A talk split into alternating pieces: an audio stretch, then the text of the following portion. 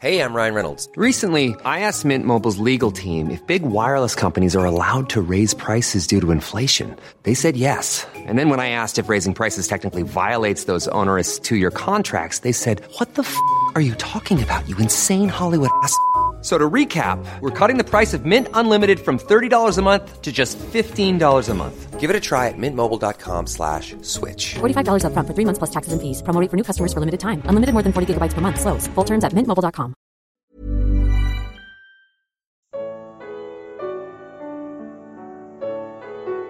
Você é um bom administrador? Evangelho de Lucas. Comentário de Mari Persona. No princípio, Deus escolheu um homem, Adão, para ser administrador da criação. Ele e Eva deveriam se multiplicar, povoar a terra, dominar sobre os animais e cultivar o jardim do Éden. Havia um único mandamento: não comer do fruto do, da árvore do conhecimento do bem e do mal.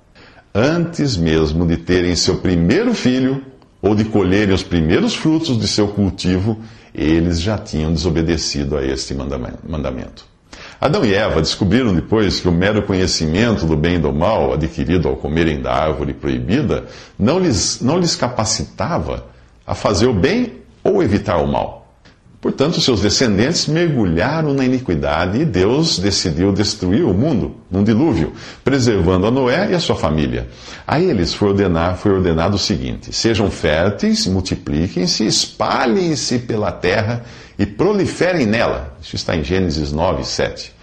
Para administrar a, a terra, Noé recebeu de Deus a autoridade de governar e exercer poder sobre os seus semelhantes, não apenas sobre os animais agora, mas sobre pessoas. Mas os seus descendentes também falharam, por não se espalharem pela terra como Deus havia ordenado. Ao contrário, eles se concentraram num lugar só para construir uma cidade e uma torre, Babel, com um objetivo contrário à ordem dada por Deus. Eles disseram ali: Assim nosso nome será famoso e não seremos espalhados pela face da terra. Isso está em Gênesis 11, versículo 4. Deus confundiu suas línguas e os espalhou pela face da terra, formando assim as diferentes nações. De uma dessas nações, Deus tirou um homem, Abraão, e prometeu que nele todas as famílias da terra seriam abençoadas. E de seu descendente Jacó, Deus criou a nação de Israel, responsável por administrar as coisas de Deus na terra. Israel recebeu a lei, as promessas, os concertos, a adoração e possessões terrenas. Mas assim como o administrador da parábola de Lucas, Israel não soube, não soube multiplicar as bênçãos terrenas que ele recebeu de Deus.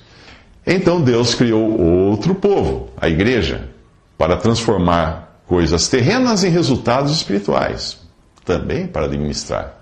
Como os lendários alquimistas da antiguidade que tentavam transformar chumbo em ouro, o cristão é capaz de transformar bens materiais em espirituais. Mas como ele faz isso? Usando os recursos que Deus coloca em suas mãos para promover a obra do Evangelho, a fim de que pessoas se convertam a Cristo e sejam salvas. É assim que conseguem ganhar amigos, de forma que quando ela, a riqueza, acabar, estes os recebam nas moradas eternas, como fala em Lucas, capítulo 16, versículo 9. Mas para isso é preciso ser idôneo, como Jesus explica nos próximos três minutos. Um amigo não convertido foi convidado a uma dessas igrejas de pregadores da prosperidade e, ao invés de sair dali convencido a crer em Jesus, ele saiu enojado.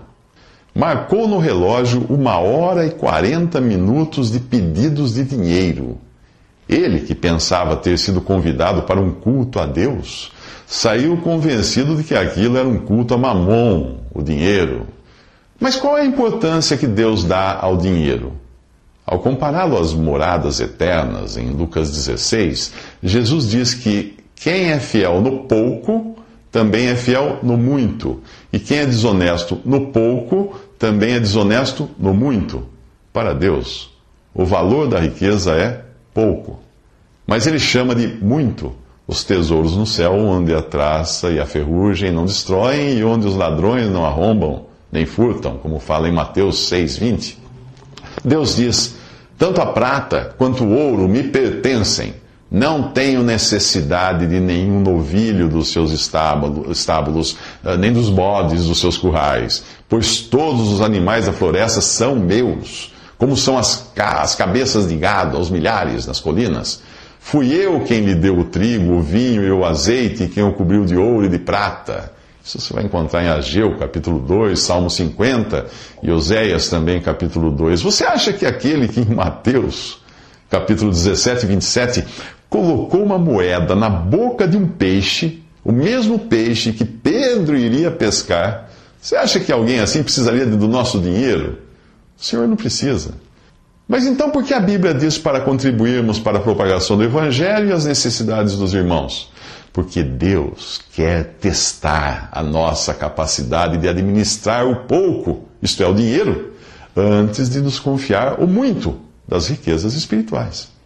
Jesus diz: Se vocês não forem dignos de confiança em lidar com as riquezas deste mundo ímpio, quem lhes confiará as verdadeiras riquezas? E se vocês não forem dignos de confiança em relação ao que é dos outros, quem lhes dará o que é de vocês? Antes de lhe entregar um violino Stradivarius de 15 milhões de dólares, Deus quer saber se você cuida bem do pandeiro. Ele também dá um recado aos que se dedicam ao culto a Mamon, Nenhum servo pode servir a dois senhores, pois odiará um e amará outro, ou se dedicará a um e desprezará o outro. Vocês não podem servir a Deus e ao dinheiro.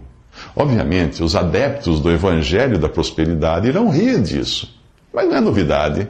A passagem continua dizendo que os fariseus, que amavam o dinheiro, ouviam tudo isso e zombavam de Jesus. Isso está em Lucas 16, de 10 ao 14. Após revelar a avareza do coração dos religiosos fariseus e ser ridicularizado por eles, Jesus lhes diz: Vocês são os que se justificam a si mesmos, aos olhos dos homens, mas Deus conhece os corações de vocês. Aquilo que tem muito valor entre os homens é detestável aos olhos de Deus. Lucas 16, 15. Estamos sempre prontos a nos justificarmos a nós mesmos, seja culpando outros por nossos erros, seja apresentando boas obras na tentativa de neutralizá-los. Desde o dia em que Adão tentou se justificar diante de Deus, dizendo: Foi a mulher que me deste por companheira que me deu do fruto da árvore e eu comi, ficamos especialistas na arte da justiça própria. Porém, se é fácil identificar a justificativa que joga a culpa em terceiros, o mesmo não acontece com a justificativa própria, a justiça própria que é construída pela autovalorização, quando nós tentamos parecer melhor do que nós somos, exibindo os nossos feitos, os nossos, as nossas grandes obras. Ainda que nas coisas dos homens essa atitude ajude você a conseguir emprego Pois é necessário apontar os gols que você marcou na sua carreira. Nas coisas de Deus, essa atitude é deplorável. Neste mesmo Evangelho, Jesus alerta: quando vocês tiverem feito tudo o que lhes for ordenado, devem dizer: somos servos inúteis, apenas cumprimos o nosso dever. Isso está em Lucas 17, 10. A exaltação própria é característica da cristandade dos últimos dias representada no livro de Apocalipse por Laodiceia. Ali ela diz: Estou rica, adquiri riquezas e não preciso de nada. Porém, o Senhor retruca: Não reconhece, porém, que é miserável, digna de compaixão, pobre, cega e que está nua. Apocalipse 3,17. Quantos cristãos você conhece que se gabam da riqueza de seus templos, do número de membros de suas igrejas, ou da capacidade intelectual de seus pregadores? Ao fazerem isso, estão medindo as coisas pela, pela régua dos homens e não de Deus. Eles se esquecem de que aquilo que tem muito valor entre os homens é detestável aos olhos de Deus. Diz o Senhor em Lucas 16, 16, versículo 15. E o que é que tem valor para Deus? ele próprio mostra claramente ao elogiar Filadélfia na sexta carta de, de Apocalipse: Você tem pouca força, mas guardou a minha palavra e não negou o meu nome. Isso está em Apocalipse 3:8. A cristandade dos últimos dias busca ter muita força, às vezes até por meios políticos. Despreza a palavra, em especial a doutrina de Paulo, e identifica os seus membros por diferentes denominações, considerando insuficiente serem identificados com Cristo apenas como cristãos. Quanto aos seus líderes, bem, este é o assunto que nós veremos nos próximos três minutos. Na dispensação da lei, a bênção era prometida na forma de prosperidade material como consequência da obediência. Por isso os homens buscavam obedecer, ou ao menos parecer que obedeciam, a fim de serem beneficiados com saúde e riquezas. Os seus líderes religiosos acabaram se esquecendo de que a obediência deveria ser aos olhos de Deus e não dos homens, e passaram a alardear seus próprios feitos ou ocupar posições de destaque segundo aquilo que achavam de si mesmos. No Evangelho de Mateus, Jesus os critica, dizendo: tudo o que fazem é para serem vistos pelos homens. Eles fazem seus filactérios bem largos e as franjas de suas vestes bem longas. Gostam do lugar de honra nos banquetes e dos assentos mais importantes nas sinagogas, de serem saudados nas praças e de serem chamados de rabis, que quer dizer mestres. Isso está em, Lucas, em Mateus capítulo 23, versículos 5 ao 7. Filactérios eram fitas amarradas ao corpo com trechos das Escrituras. Ao alargar os seus filactérios, os líderes queriam exibir um maior conhecimento das Escrituras. Deus também havia ordenado que fizessem franjas nas vestes, mas não para serem vistas por outros, e sim como um lembrete para si mesmos.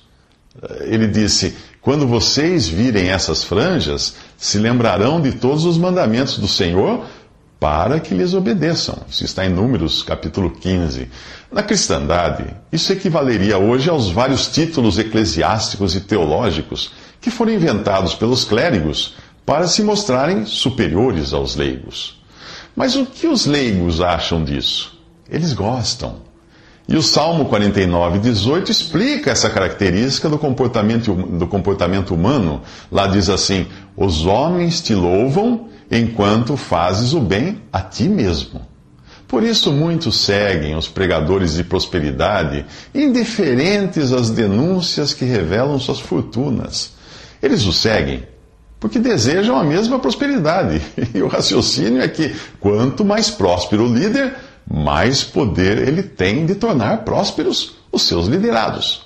Para esses pregadores, denúncias de riqueza servem de propaganda, pois atraem mais gente em busca de prosperidade material. Ao descrever a cristandade, Paulo diz que nos últimos dias os homens serão egoístas, avarentos ou gananciosos, presunçosos, arrogantes. Isso está em 2 Timóteo capítulo 3. A lista de adjetivos continua e, e diz também que eles fazem como os magos de Faraó que imitavam os, os sinais que Deus fazia por meio de Moisés. Qualquer semelhança com o que você vê em alguns pregadores do rádio e da TV não é mera coincidência.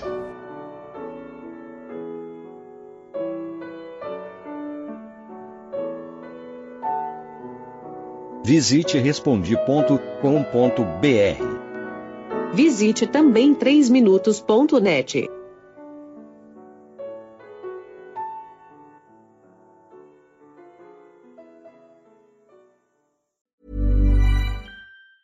Planning for your next trip? Elevate your travel style with Quince. Quince has all the jet setting essentials you'll want for your next getaway, like European linen, premium luggage options, buttery soft Italian leather bags, and so much more. And it's all priced at 50 to 80% less than similar brands. Plus, Quince only works with factories that use safe and ethical manufacturing practices. Pack your bags with high-quality essentials you'll be wearing for vacations to come with Quince. Go to quince.com slash trip for free shipping and 365-day returns.